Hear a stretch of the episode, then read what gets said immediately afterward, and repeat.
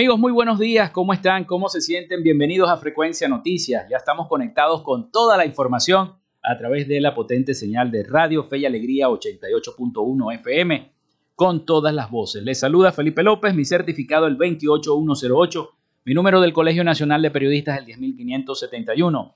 En la producción y community manager me acompaña la licenciada Joanna Barbosa, su CNP 16911. En la dirección de Radio Fe y Alegría, la licenciada Irania Costa. En la producción general, Winston León. En la coordinación de los servicios informativos, la licenciada Graciela Portillo.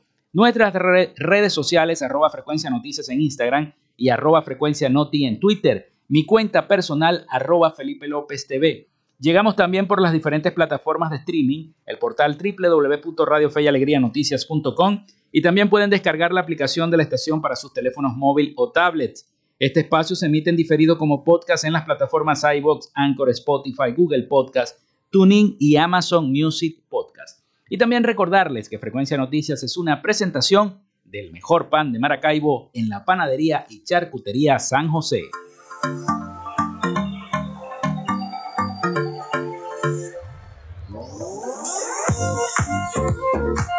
Si estás buscando el mejor pan de la ciudad para tu hogar o piensas en un emprendimiento de comida rápida y necesitas el pan de hamburguesa o perro caliente más sabroso de Maracaibo, en la panadería y charcutería San José te estamos esperando, con la mejor atención y el pan más caliente y delicioso. Tenemos para ti el pan francés, dulce, campesino, andino, el pan relleno de guayaba, las lambadas y las sabrosas quesadillas. También tenemos pastelería Estamos ubicados en el sector panamericano, avenida 83 con calle 69, finalizando la tercera etapa de la urbanización La Victoria. Para pedidos, comunícate al 0414-658-2768. Panadería y Charcutería San José, el mejor pan de Maracaibo. Y también lo hacemos en una presentación de la Gobernación del Estado Zulia y de Social Media Alterna.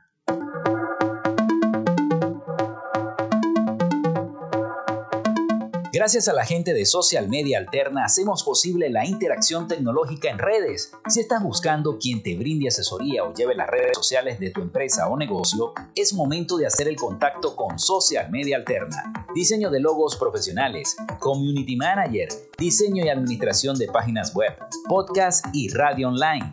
Haz crecer tu negocio y la idea que tienes en mente en este momento. Llámalos al 0426348306 o contáctalos en social media alterna y establece ya un plan de contrato para llevar tus proyectos y productos profesionalmente en redes sociales. Recuerda, es Social Media Alterna.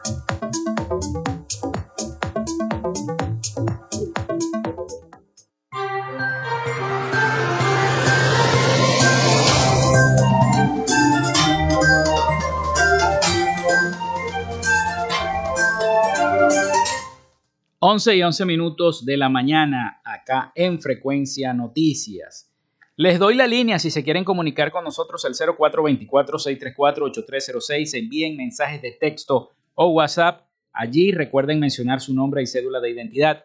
También nuestras redes sociales, arroba frecuencia noticias en Instagram y arroba frecuencia noti en Twitter para que se comuniquen con nosotros y estemos interactuando a través de nuestro programa del día de hoy.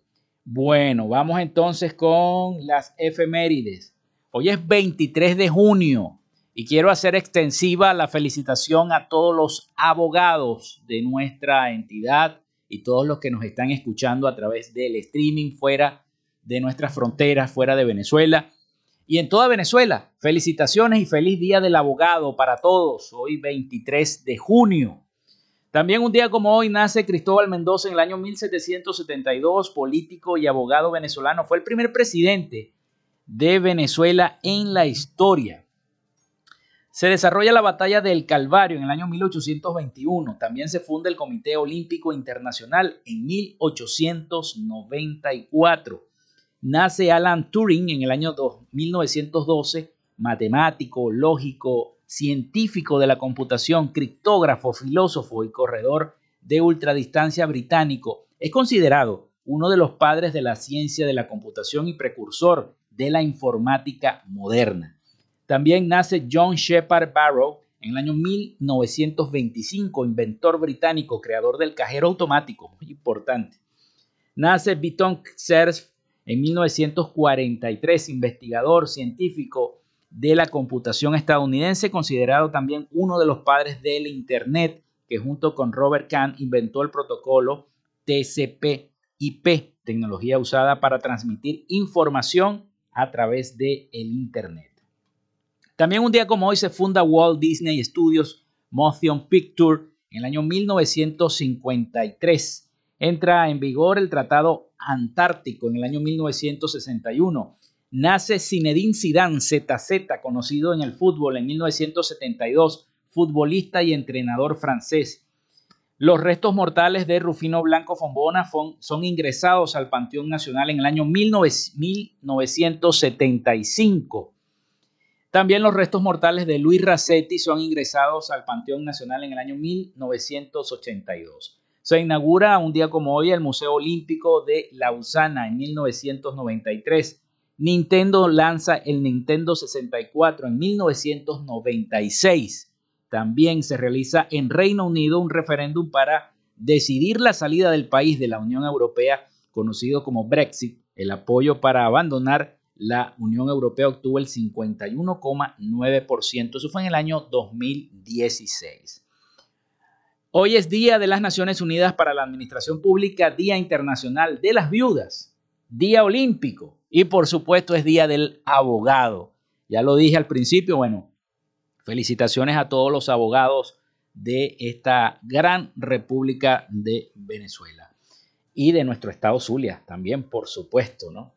Bueno, es importante conocer también las principales noticias, los principales titulares hasta el momento, porque hoy vamos a tener un programa bastante informativo, sobre todo porque eh, tengo varios audios que mostrarles a ustedes para que los escuchen sobre eh, algunas reacciones que se han generado por esta comunicación que tuvo Gustavo Petro, el nuevo presidente electo de Colombia, con el presidente Nicolás Maduro. Bueno, entre las noticias, Maduro confirma que habló con Petro para restablecer normalidad en la frontera. Alertan de una cuarta ola de COVID-19 en Venezuela.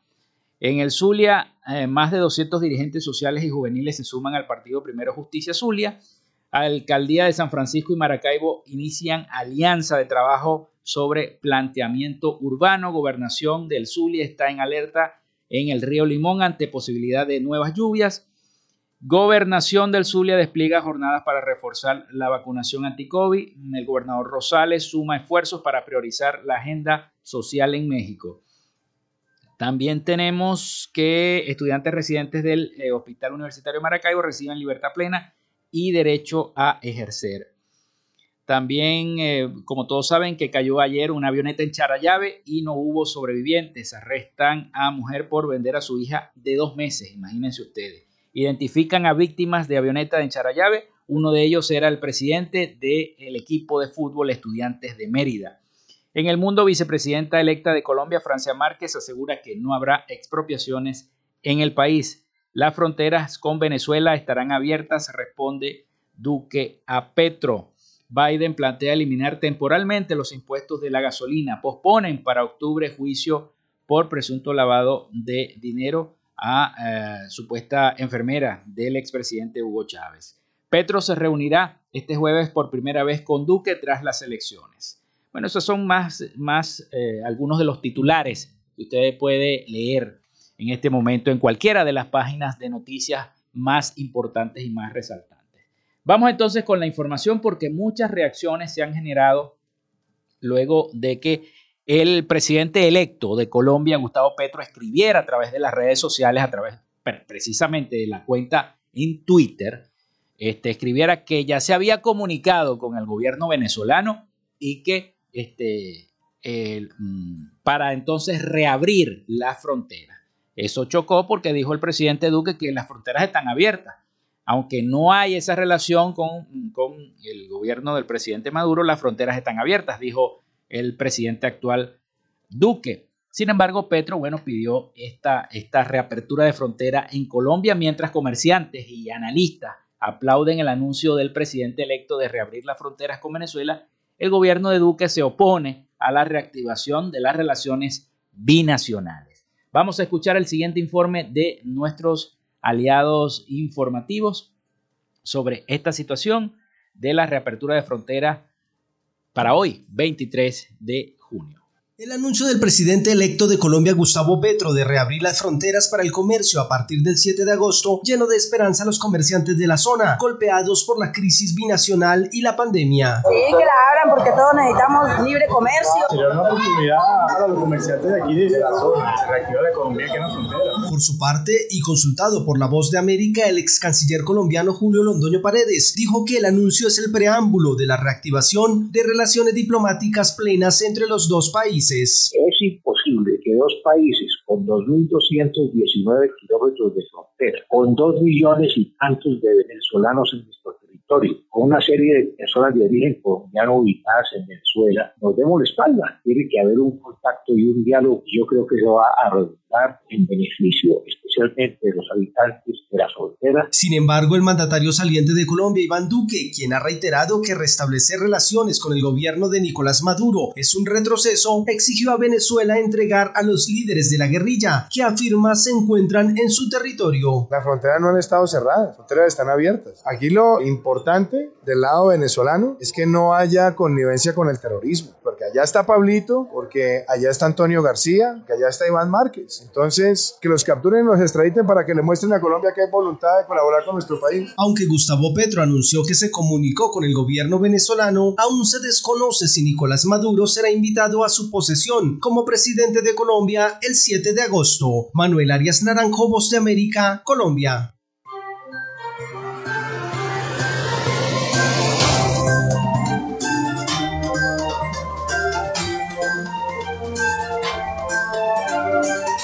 Bueno, y hay bastante incertidumbre si va o no va en Colombia el presidente Nicolás Maduro a la toma de posesión de Gustavo Petro como nuevo presidente de Colombia.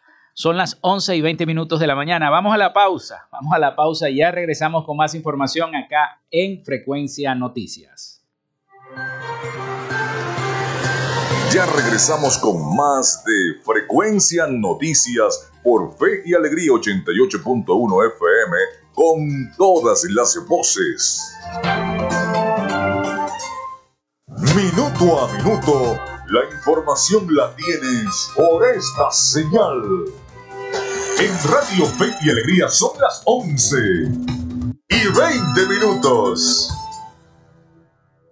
Inicio del espacio publicitario.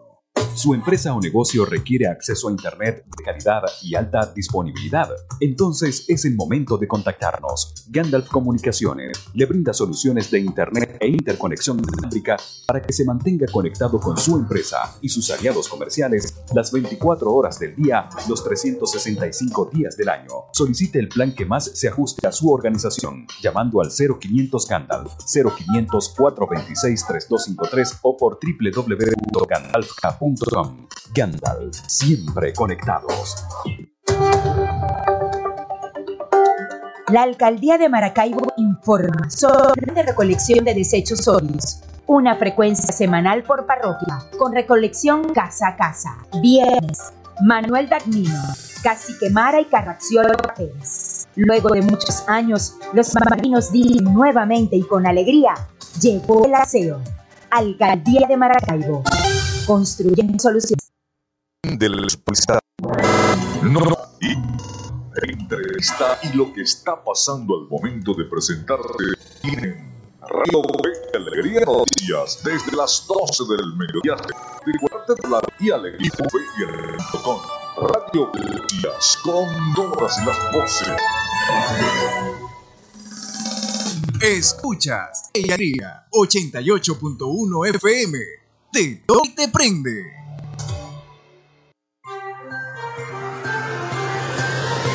Estás en sintonía de Frecuencia Noticias por Fe y Alegría 8.1 FM con todas las voces.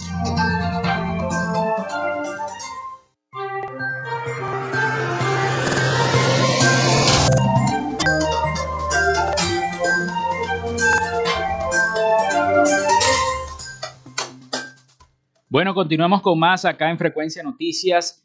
Son las 11 y 23 minutos de la mañana. El 0424-634-8306 para que envíen sus mensajes de texto o WhatsApp. Recuerden mencionar su nombre y cédula de identidad. También nuestras redes sociales, arroba frecuencia noticias en Instagram y arroba frecuencia noti en Twitter. Bueno, tengo mensajes. Saludos. Los maracayeros no tienen doliente. Ya tenemos más de dos meses sin agua en el sector Valle Frío y en otras parroquias. Los camiones cisterna nos están desangrando con los precios y el gobernador y el alcalde, muy bien, gracias, dice la señora Marina Vilches, desde Valle Frío, parroquia Santa Lucía. Están secos y no es solamente el único mensaje que he recibido.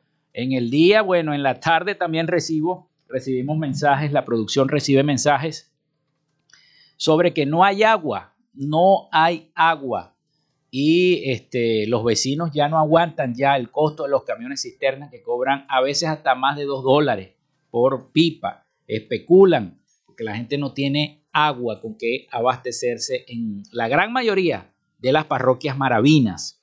Entonces, esto es un clamor del pueblo. Este, atención a nuestro alcalde Rafael Ramírez, también al gobernador Rosales, también al alcalde de San Francisco, porque allá tampoco llega el agua.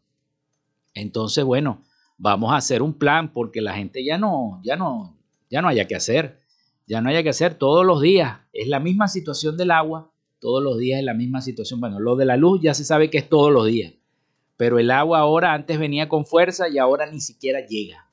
Hidrolago, según lo que pude leer, anunció una serie de trabajos en, en varias partes, en unas tuberías pero la información como que no ha salido en muchos medios, entonces la gente la desconoce. No todo el mundo tiene redes sociales, no todo el mundo la, tiene, entonces hay que informar, hay que informar a través de, de, la radio, hay que informar a través de la televisión, señores de Hidrolago, sobre todo la vocería. Es importante que no solamente se haga una nota de prensa, sino que el presidente de Hidrolago salga en los medios de comunicación y lo diga, mire, está pasando esto, esto y esto, y por esto no hay agua.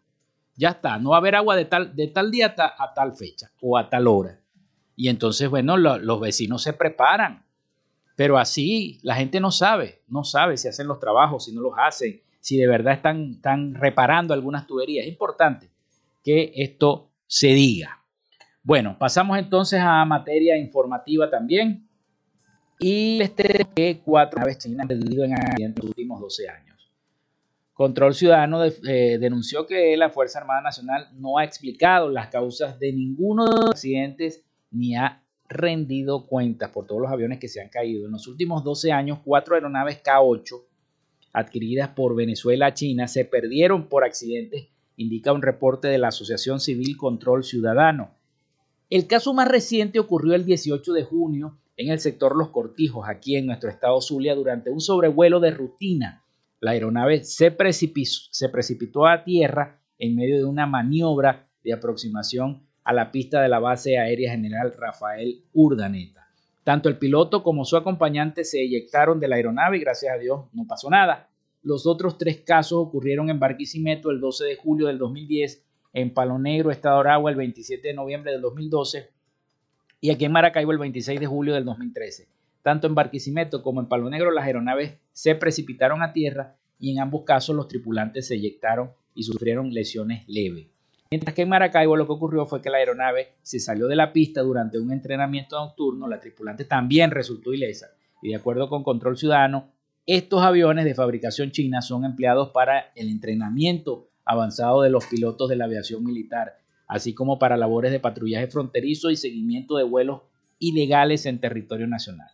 La organización también denunció que en ninguno de los accidentes la Fuerza Armada Nacional ha explicado estas causas. Los aviones de la aviación militar son patrimonio de la nación. La Fuerza Armada Nacional Bolivariana está en la obligación de rendir las cuentas, destacó la asociación en su cuenta de Twitter.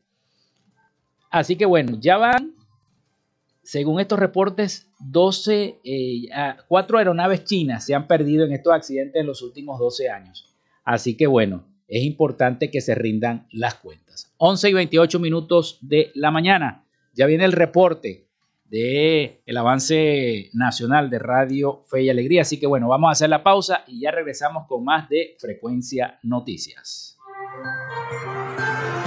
Quédate con nosotros. Ya regresa Frecuencia Noticias por Fe y Alegría 88.1 FM con todas las voces.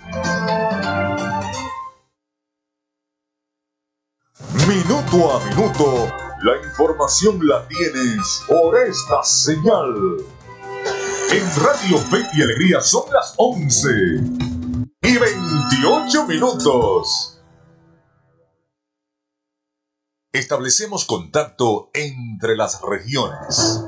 Caracas, Maracaibo, Guasdualito, El Tigre, Barquisimeto, Mérida, Tucupita, Ciudad Guayán, Cumaná, Machiques, Paraguaypoa, San Cristóbal, San Fernando de Apure, Maturín, Pariaguán, Anaco, Ciudad Bolívar, San Juan de los Morros, Puerto La Cruz, Nueva Esparta. Esta es la señal de Radio Fe y Alegría Red Nacional, con todas las voces.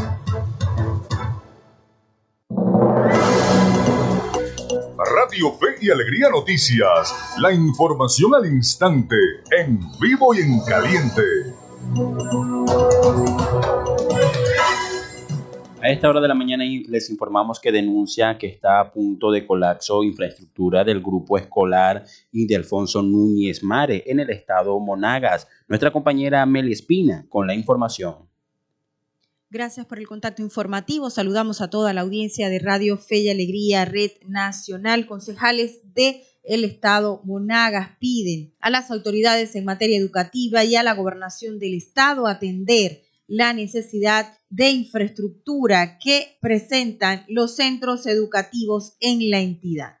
María Carvajal, diputada del Consejo Legislativo del Estado Monagas. Hoy nos encontramos en la parroquia Vento Fresco, municipio cedeño del Estado Monagas, en la unidad educativa El Defonso Núñez Mares. La situación que padece esta escuela es realmente indignante. La gente de la comunidad, con los profesores, con los representantes, queremos hacer un llamado, queremos hacer una exigencia a las autoridades a abocarse de manera inmediata para poder solventar la grave situación en la que está viviendo este plantel.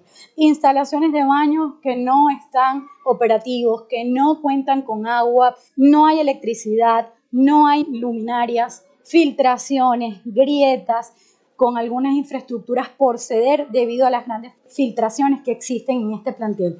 Es parte de la información que compartimos desde Maturín, Meli Espina, Radio Fe y Alegría Noticias. Muchísimas gracias a nuestra compañera y usted recuerde que estas y otras informaciones puede verlas en nuestra página web www.radiofeyalegrianoticias.com. Les acompañó Francisco Fonseca. Radio Fe y Alegría Noticias, la información al instante, en vivo y en caliente. Estás en sintonía de Fe y Alegría 88.1 FM. Te toca y te prende.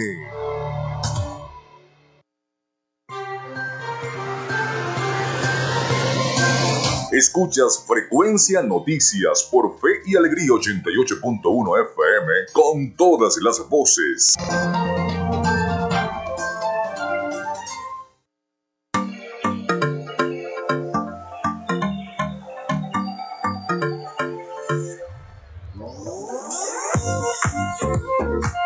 Si estás buscando el mejor pan de la ciudad para tu hogar o piensas en un emprendimiento de comida rápida y necesitas pan de hamburguesa o perro cali más sabroso de Maracaibo, en la panadería y charcutería San José te estamos esperando con la mejor atención y el pan más caliente y delicioso.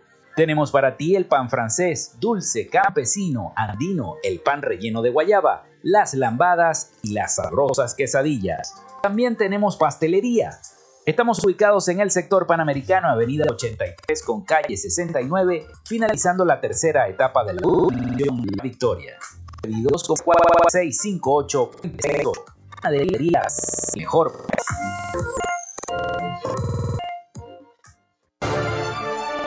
Creemos en el esfuerzo y la dedicación para cumplir a los zulianos necesidades más urgentes. Acompañamos el sentido de pertenencia del pueblo zuliano atendidas por la familia barrio en nuestras comunidades con atención médica integral clínicas y entre medicinas. El programa Signo Vital, con intervenciones quirúrgicas de pacientes que han recuperado la esperanza de una vida útil. El programa Con Buenos Ojos, entregando miles de para ver el futuro con alegría. Cada mes, 150.000 exámenes de laboratorio y química gratuitos en los centros hospitalarios, clínicos, ambulatorios, todo un esfuerzo indetenible para avanzar con todos hacia una gobernación.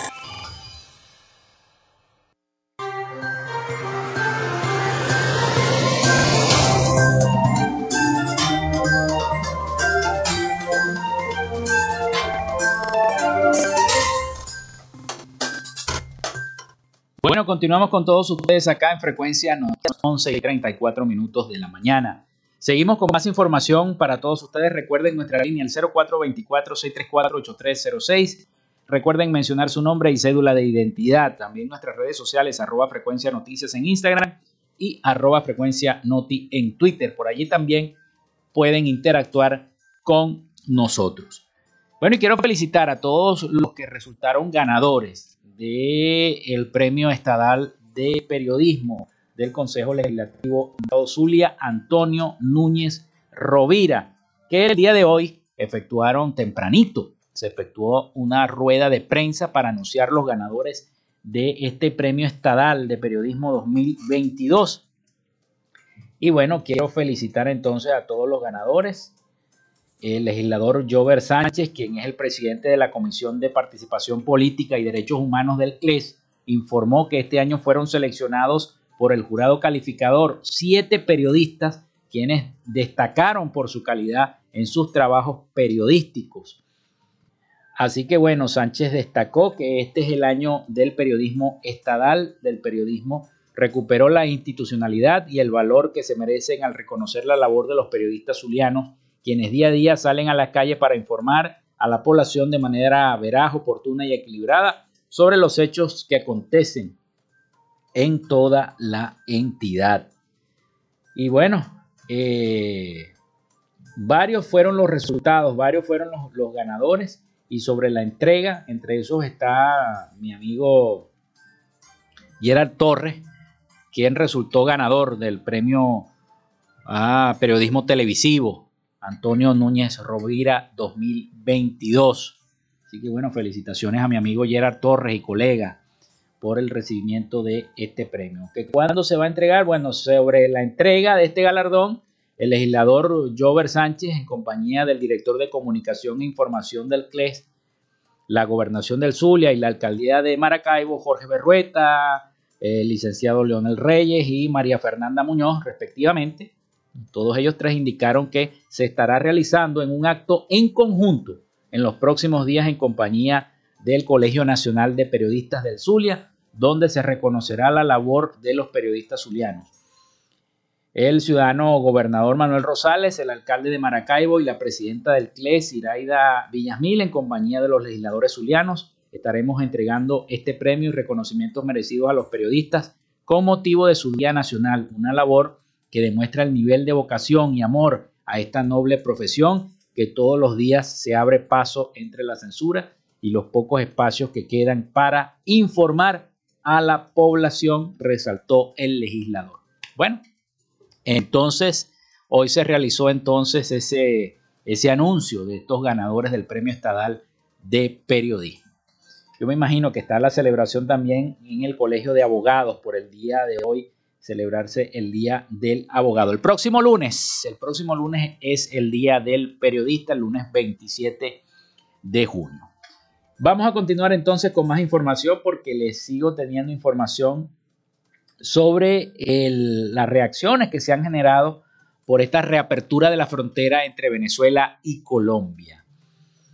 Bueno, y en Venezuela predominan las reacciones positivas respecto al anuncio del presidente electo de Colombia, Gustavo Petro, sobre esta reactivación de la frontera entre Venezuela y Colombia. Vamos a escuchar entonces estas reacciones precisamente cuando esta comunicación llegó al Ejecutivo Nacional.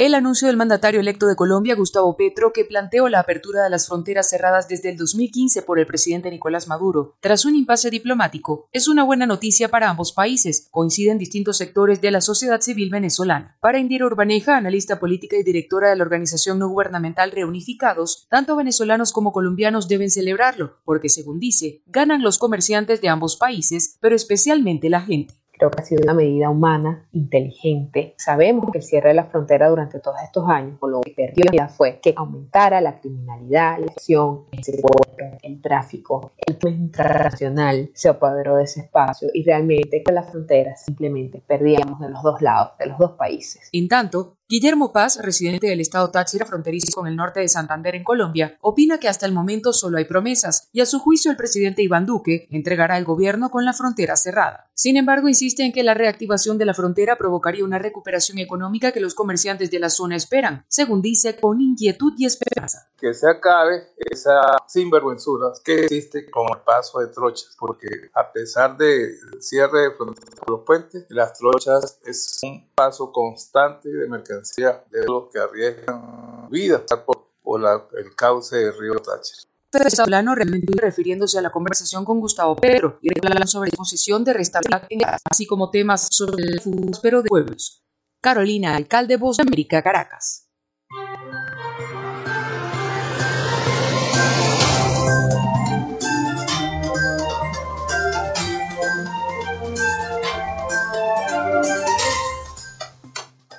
Bueno, seguimos con más información para todos ustedes y reportan fallas para ingresar a la página web de El Saime. Muchos usuarios en redes sociales afirmaron que no pueden descargar las planillas de la página y en otros casos les aparece error cuando logran abrir la página del Saime.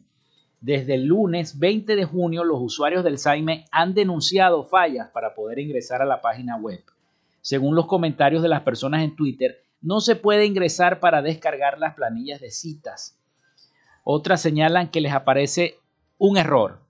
Los usuarios afirman que esta falla es a nivel nacional y que hay personas que no han podido hacer sus trámites en las oficinas del SAIME debido al problema, por lo que se acumulan las citas.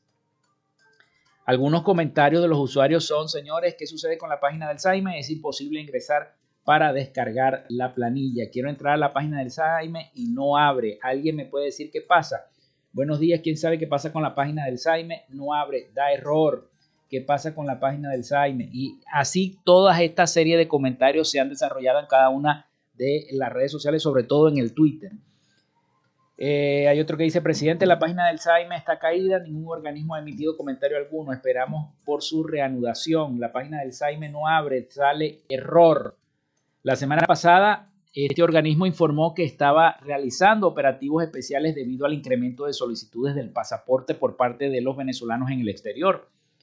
Gustavo Vizcaíno, director general de la institución, explicó que en Chile, por ejemplo, hay 63 mil personas esperando cita, pero debido a la necesidad de recurso humano y de infraestructura, no se puede atender entre 200 y 250 personas. Nosotros estamos haciendo operativos especiales, inclusive va a salir una comisión a Chile, Perú, Ecuador y Madrid para buscar la forma de que podamos ser más eficientes en el periodo de la captación de los compatriotas que hacen vida en el exterior, dijo el encargado Gustavo Vizcaíno, director de esta institución, director de El Saime. Pero nada, no se ha podido hacer nada, sigue caída la página. Bueno, y anuncian que el presidente de Ecuador, Guillermo Lazo, dijo este miércoles que dio positivo por COVID-19 un día después de que el país sobrepasó los 900 mil casos confirmados de esta enfermedad, según informó la Secretaría de Comunicación de la Presidencia en un comunicado. Lazo, de 66 años, no presenta síntomas y está despachando desde el Palacio de eh, Carondelet al eh, sede del gobierno de Ecuador que también llega la residencia del mandatario, donde cumplirá los protocolos médicos correspondientes. El positivo del gobernante ecuatoriano se conoció en el décimo día consecutivo de protestas contra la presión económica del Ejecutivo, convocadas principalmente por la Confederación de Nacionalidades Indígenas del Ecuador, con un saldo de dos, manifestantes, de dos manifestantes que ya han fallecido y no menos de un centenar de heridos en estas protestas. Lazo estaba pendiente de la respuesta del presidente de CONAIDET, Leonidas Sisa, para acudir a un diálogo del que hasta el momento rehuye el líder al no confirmar y no confiar en que el gobierno se comprometa a cumplir por completo el pliego de condiciones de su organización. Entre las demandas está la reducción y congelación de los precios de todos los combustibles, el control de precios de los productos esenciales, el compromiso del gobierno de que no se privatizarán empresas estatales y de que no se ampliará ni dará nuevas concesiones mineras y petroleras en la Amazonia. Estas protestas se dan después de que el primer año del mandato presidencial de Lazo, que se centró principalmente en la vacunación y en la reactivación económica. Gracias a la vacunación, que registra un 83% de mayores de 3 años con todas las dosis, un 38% con 3 y cerca de 4% con 4 inyecciones, los niveles de contagio no repuntaron desde que a finales de abril se eliminase a nivel nacional la obligación de llevar mascarilla tanto en espacios públicos como en espacios cerrados allá en Ecuador. Otras informaciones que llegan es que el, y hasta el mismo ministro eh, de eh, Defensa del Ecuador estaba anunciando que esta serie de protestas parecieran ser un movimiento que busca quebrar la democracia en ese país Ojalá que no sea así, ¿no? Y no vayan a hacer un supuesto golpe de Estado allá en Ecuador. Pero eso es lo que, eso es lo que dicen los integrantes del Ministerio de la Defensa en Ecuador. Ojalá que este diálogo se dé, que pueda el presidente de Ecuador hablar con estos manifestantes indígenas y que las cosas se resuelvan por la vía del diálogo. 11 y 45 minutos de la mañana, vamos de nuevo a la pausa. Y ya regresamos con más información y la información de Latinoamérica con el periodista Rafael Gutiérrez Mella. Ya venimos con todos ustedes. Ya regresamos con más de Frecuencia Noticias por Fe y Alegría 88.1 FM con todas las voces. Minuto a minuto, la información la tienes por esta señal. En Radio Fe y Alegría son las 11 y 46 minutos. Inicio del espacio publicitario. Ante una situación de riesgo por lluvias, actúa para cuidar tu vida y la de tu familia. Ten a mano los números de emergencia para reportar cualquier situación en tu comunidad. Investiga si en la zona en la que vives ha ocurrido alguna vez una inundación. Prepara un bolso de emergencia con agua potable, alimentos no perecederos, abrigo, linterna, radio de pila, documentos y medicina de emergencia. Evita la desinformación y la información. Recurre a fuentes autorizadas. Actúa con prudencia y prevención. Este es un mensaje de la Plataforma de Acción Humanitaria Nacional de Venezuela. Fin del espacio publicitario. Desde la red de radios jesuitas de América Latina y el Caribe, llega a ustedes en buena compañía. Conoce la labor que realizan las instituciones, parroquias y centros educativos y de acción social vinculados a la compañía de Jesús. En buena compañía, todos los sábados desde las 12 y 30 del mediodía por Fe y Alegría 88.1 FM, te toca y te prende. Úsala y pedalea por la vida. Los beneficios de una ciudad que usa la bicicleta, cada persona que va en una bicicleta significa un automóvil menos en las calles significa también un desgaste menor de asfáltico de nuestras calles. Es un mensaje de Ciclovía San Francisco y Radio Fe y Alegría. Disfrutas de y Alegría 88.1 FM. Te toca y te prende.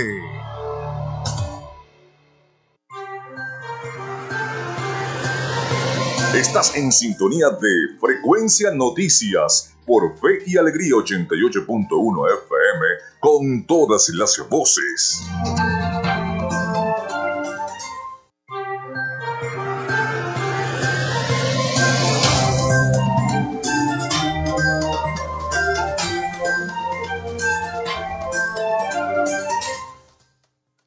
11 y 48 minutos de la mañana, acá en Frecuencia Noticias.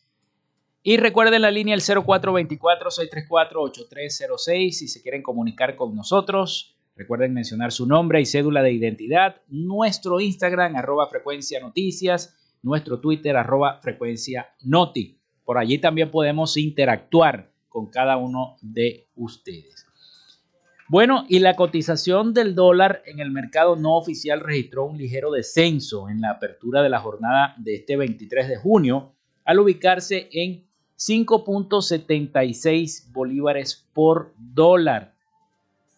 Y el descenso en el precio fue de 0,17%, mismo porcentaje que elevó el, el, costo en el cierre de la jornada del miércoles 22 de junio. Así que el dólar no oficial está en 5.76 bolívares por dólar. Vámonos a Miami, vamos a Miami con el resumen de las principales noticias de Latinoamérica a cargo de nuestro colega periodista Rafael Gutiérrez Mejías con su reporte para Frecuencia Noticias. Adelante, Rafael. Noticias de Latinoamérica. En la última década, el flagelo de la corrupción se extendió en América Latina a niveles prácticamente sin precedentes. Luego de masivas expresiones populares de rechazo en varios países, comenzó a convertirse en uno de los temas prioritarios en agenda de la región. Durante el año pasado, la lucha contra la corrupción presentó un panorama heterogéneo. Según el último índice de capacidad para combatir la corrupción. El informe publicado conjuntamente por Control RIC y la American Society Council of the American evalúan y clasifican a 15 países de América Latina en función de su capacidad para detectar, castigar y prevenir la corrupción. El estudio se lleva a cabo utilizando datos disponibles públicamente, realizando una encuesta propia en la que se pide a expertos de la región que evalúen una serie de factores como la independencia de los tribunales, la solidez de las instituciones democráticas y la libertad de los periodistas de investigación. Algunos países presentaron avances, mientras que otros, entre los que se encuentran México y Brasil, sufrieron nuevos retrocesos en instituciones claves. Asimismo, el reporte señala que para muchos ciudadanos de la región la lucha contra la pandemia del coronavirus y los problemas económicos agravados sobre la corrupción.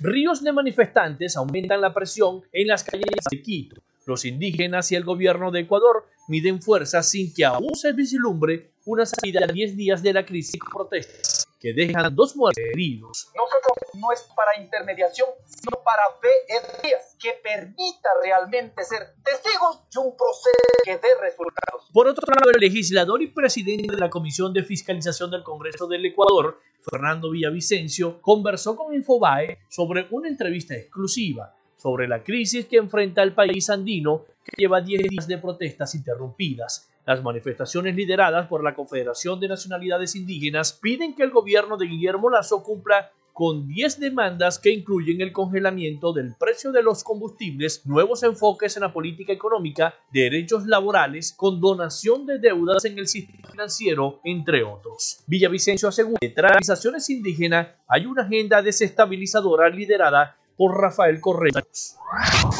La organización no gubernamental Justicia 11 de Julio lanzó este miércoles una campaña para solicitar que organismos internacionales de derechos humanos puedan acceder a las cárceles cubanas y ver la situación al interior de estos centros. La ONG recordó que una investigación reciente de la organización Cubalex documentó 14 técnicas de torturas aplicadas en las cárceles del país y que el Comité Internacional de la Cruz Roja no ha ingresado en un centro penitenciario cubano desde hace más de 30 años. Bajo el auspicio de la organización Artículo 19, distintas organizaciones civiles internacionales presentaron el pasado 18 de mayo en México el informe En Cuba se tortura, con las recomendaciones del Comité contra la Tortura de Naciones Unidas, que revisó la situación de la isla en el mes de abril. Luego de la victoria de Gustavo Petro en las elecciones presidenciales de segunda vuelta del pasado 19 de junio, el líder del régimen ruso que adelanta una sangrienta invasión a Ucrania, Vladimir Putin, le envió un mensaje al jefe del Estado colombiano electo, en el cual resaltó que Colombia y sus países han mantenido tradicionalmente una relación amistosa. Putin aseguró que espera que exista una cooperación que permita estrechar más los lazos con la Federación de Rusia y Colombia. El mensaje de Vladimir Putin termina diciendo que le desea al nuevo presidente de Colombia éxitos así como buena salud y bienestar. Cabe destacar que las relaciones en estos cuatro años de presidencia de Iván Duque no han sido armónicas con Vladimir Putin. El gobierno colombiano manifestó en varias ocasiones sus sospechas de que ciudadanos rusos han tratado de interferir en los procesos sociales y políticos de ese país. Incluso han expresado preocupación por posibles actos de espionaje y los ministros de Defensa e Interior han hecho fuertes señalamientos al gobierno ruso por la venta de armamento a Venezuela. Hasta acá nuestro recorrido por Latinoamérica. Soy Rafael Gutiérrez. Noticias de Latinoamérica. Bien, muchísimas gracias entonces a nuestro compañero, colega, periodista Rafael Gutiérrez por el resumen de las principales noticias de Latinoamérica para Frecuencia Noticias, como siempre lo hace. Bueno, y el fútbol venezolano está de luto por la pérdida de Cristian Toni. El mundo futbolero nacional lamenta la, la sensible pérdida del presidente de la Organización de Estudiantes de Mérida tras el accidente aéreo ocurrido este martes. Lamentablemente, el fútbol venezolano y el país están de luto ante la trágica muerte de Cristian Toni, presidente de la Organización de Estudiantes de Mérida, luego de ese accidente ocurrido en el aeropuerto Oscar Machado Zuluaga, ubicado en los valles de El Tuy. Es lamentable, la Federación Venezolana de Fútbol y, y el equipo de estudiantes de Mérida y los equipos representativos del fútbol venezolano publicaron sus mensajes de condolencia para familiares y amigos a través de sus cuentas oficiales de Twitter e Instagram. La Liga de Fútbol Venezolano aseguró que el máximo dirigente merideño fue un gran impulsor del deporte venezolano desde que asumió las riendas de estudiantes de Mérida. Representó estabilidad, proyección de la marca y consecuentes participaciones internacionales, declara el anuncio oficial de la Liga Nacional en su primera categoría. Bueno, otro dice el legado de Cristian Toni será imborrable, su gestión significó un cambio total en la historia del rojiblanco al brindarle estabilidad e identidad competitiva a este equipo. Cita el comunicado oficial del equipo andino ante la pérdida de su presidente Cristian Toni en este lamentable accidente ocurrido en los Valles del Tuy, donde no hubo sobrevivientes luego de que este avión se precipitara a tierra. Bueno, son las 11 y 57 minutos de la mañana. Nosotros hemos llegado al final de otra edición de Frecuencia Noticias. Ya nos escucharemos mañana con el favor de Dios. Hasta aquí esta Frecuencia Noticias. Laboramos para todos ustedes en la producción y en Community Manager, la licenciada Joanna Barbosa, su CNP 16911. En la dirección de Radio Fe y Alegría, la licenciada Irania Costa. En la producción general, Winston León. En la coordinación de los servicios informativos, la licenciada Graciela Portillo. Y en el control técnico y conducción, quien les habla, Felipe López. Mi certificado de locución 28108 y mi número del Colegio Nacional de Periodistas, el 10571. Bueno, yo le digo entonces que nos escuchamos mañana, que Dios y la Virgen de Chiquinquirá derrame bendiciones sobre todos ustedes y sobre mis amigos abogados que están celebrando su día el día de hoy. Así que bueno, nos escuchamos mañana con el favor de Dios y la Virgen Santísima.